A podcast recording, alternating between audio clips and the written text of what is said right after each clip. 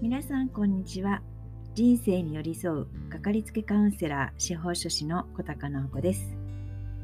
今日は、えー、先日ですねあの相続の相談を受けてで、えー、まあ、メルマガにも書いたんですけれども、えー、まあ、話し合いが3人兄弟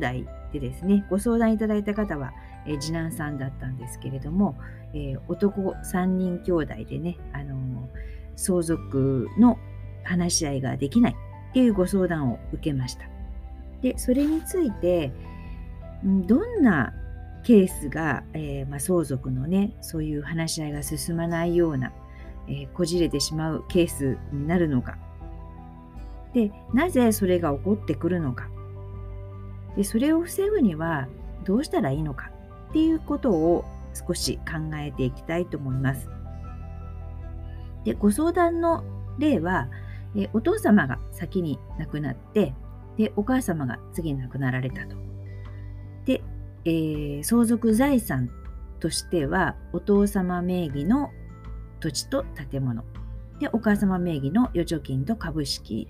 っていう感じなんですけれどもで相続人は兄弟3人ですねお兄さんが60代でご本次男さんが50代後半で、えー、っと三男さんが40代後半でちょっとねあの次男さんと三男さんの年が離れてる感じなんですよね。で、まあ、どんな風に、まあ、法律では、えー、これ基本あの兄弟なので親の財産3等分なんですね。でご長男さんの主張は、まあ、自分が長男なので、まあ、全部自分がもらうべきだと。でこれからね、あの先祖代々のお墓も守っていくので、まあ、自分が親の財産を全部相続するという主張をしています。で、一方の三男さん、ここ、長男さんと三男さんが特に仲悪いみたいなんですね。で、三男さんの方は、えー、まあ、兄弟なので、えー、そのね、全部の財産を、で、特にその不動産はもう誰も住んでらっしゃらないっていうことなので、不動産はもう売却してお金に変えて、で、お母さん名義の預貯金と株式も全部、まあ、株式も売却してですね、で、お金に変えて、で、その費用の、えーと、その売却にかかった費用は全部差し引いた後に残った分を、えー、兄弟3人で分けたらいいんじゃないか。その方がいいっていうふうに言ってるわけです。で、次男さんは、もうなるべく争いは避けたいので、まあ、あのもうそれぞれね、長男さんと三男さんの意見のまあちょうど合うところでやってくれたらいいと自分はもう別にそれで文句言わないっていうふうに言ってらっしゃる。で長男さんの言い分としてはその、まあ、長男がもらうっていうふうに言ってるわけですけれども、えーと、三男さんは、まあ、結婚するまで、まあ、独立するまでの間ですねあの親からねあのかなり援助をもらってると。だからそもそもあのまあ、親が亡くなる前に親がいろいろ援助してるので、あの、お前の取り分はもうないじゃないかと言ってるわけですね。で、三男さんは三男さんで、えー、っと、ご長男は、えー、まあ、ご長男も結婚してからはなんか近くに住んでたみたいなんですけれども、あの、ご両親がね、あの、具合が悪くなったりとかいうことがあっても一切、あの、ほとんど家に寄りつかなかった。うん。で、結局そのお父さんお母さんがあの、まあ、体調悪くなったりした時は一番近くにいるねあの三男さんが面倒を見てきただから、えー、その、まあ、それをよこせとまでは言わないけれどもでもその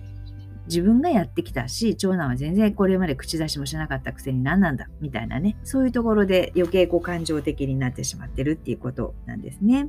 はい、まあ、こういうケースですね割とね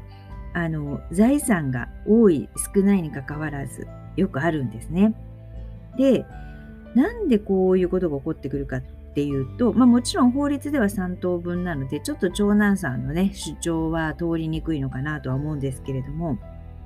なんでそういうことが起こってくるかっていうとやっぱりその親がせいぜい生きてらっしゃる時はそこまでこう争いって表面化しないんですが亡くなってからですねやっぱりお二人とも亡くなってからっていうのはよくあります。もともとやっぱり兄弟間で、うん、不公平感とか、えー、あいつはずっと親に援助してもらってたとか、あいつはずっと、あの自分は高卒なのに、えー、あいつはこう大学で大学院までこう学費全部払ってもらってねあの親に負担かけてきたみたいなこととかうんそのそれぞれ独立してからはやっぱり親の介護だったりお金出したか出してないかっていうことよりも、うん、ちゃんとこう気を気がかり気を,、まあ、気をつけてたというか親のことをちゃんと顧みてたかどうかみたいなねそういうところであの争いになることが多いですね。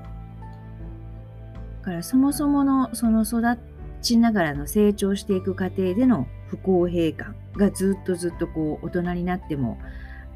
あって、まあ、本人さんは実は気がついてなかったりするんですけれどもでもこう蓋を開けてみるとそこだったり、うん。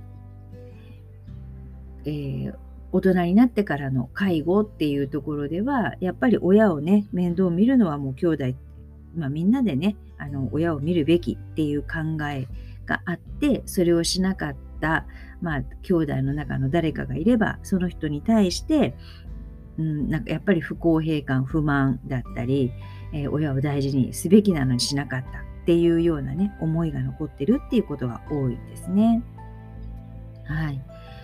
だからそこまで行ってしまうとなかなかその親が亡くなった後に、うん、兄弟で話し合いって難しいことが多いです。で、じゃあそれを防ぐにはどうしたらいいかっていうところなんですけど、まあ、これはなかなかまあ本当に難しいといえば難しい。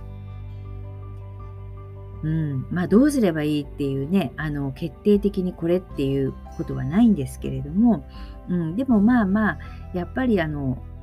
気に入らないなとは思いつつも、まあ兄弟だからね、余計なんでしょうね。あの他人とは違って、他人さんだったらそこまで干渉しないのに兄弟だからついつい口出ししちゃうみたいなのもあるし兄弟だから気に食わないみたいなのあると思うんですけれどもそこまでそのこじれる前にやっぱりその他人だったらねあの我慢できるレベルのコミュニケーションはやっぱり取っておくと、まあ、将来的にはいいのかなと思います。顔を合わせなくてもいいので、まあね、今はもうまだまだなんか親戚同士でもあの顔を合わせにくい状態ではありますけれども、まあ、せめてなんかこうメッセージを送るとか、えー、電話してみるとかそういったところでお互いコミュニケーション一応取っとくっていうのはとっても大事かなと思います。まあそれがあるからといってじゃあ争いが防げるかっていうと必ずしもそうではないんですけれどもやっぱり日頃からのねなんかちょっとした言葉がけだったりうん相手に対するこう思いやり的なところは示しておくだけでも全然その後の感情のもつれっていうところまではいかなかったりもするのでそれはそのできるうちにしておくってすごく大事かなと思います。でまたそのこじれた時にあの調停って遺産分割の調停というところで裁判所のねあの力を借りてあの話し合いをすることもできるんですけれどもそこに行ってもなかなかやっぱりもうこじれた感情って収集がつかなくてで調停でも時間かかりますのでねでもし弁護士さんとか頼んだりして代理人として立ってもらったりするとそれはそれで費用もかかってくるのでやっぱりその費用面それと時間がかかるっていうことと精神的な負担っていうところを考えると日頃から少しずつでもあのコミュニケーションをとっておくっていうことをはいおすすめします。えー、メルマガの方にもねあの今回のケースで、えー、どんなこじれた時にねどんな手続きがあるのかっていうところで、えー、ご紹介しています。で、また、えー、次回のメルマガでは、今お話ししたようにね、あのそういうふうに感情的にこじれてしまうのってどんな原因があってお互いどんなねあのやり取りがこう積み重なってそういうことになってしまってるのかっていうようなところを、えー、お伝えしていきたいと思っています。はい。よろしければ、えー、メルマガの方の登録もよろしくお願いいたします。はい、今日も聞いてくれてありがとう。それではまた。